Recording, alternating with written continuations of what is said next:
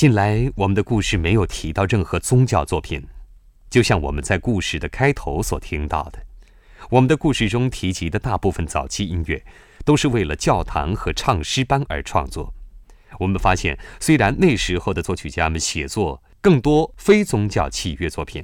但直到十九世纪下半叶，依然出现了许多宗教音乐。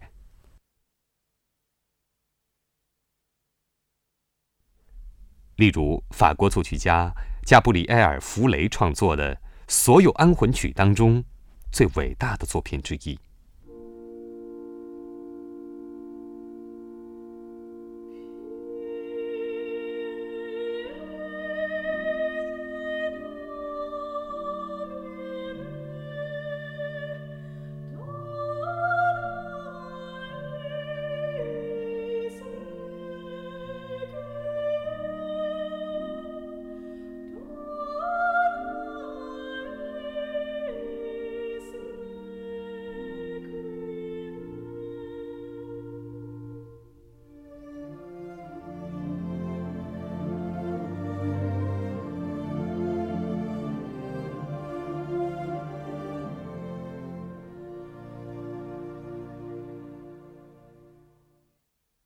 弗雷以一个教堂管风琴师的身份度过了他一生中的许多岁月，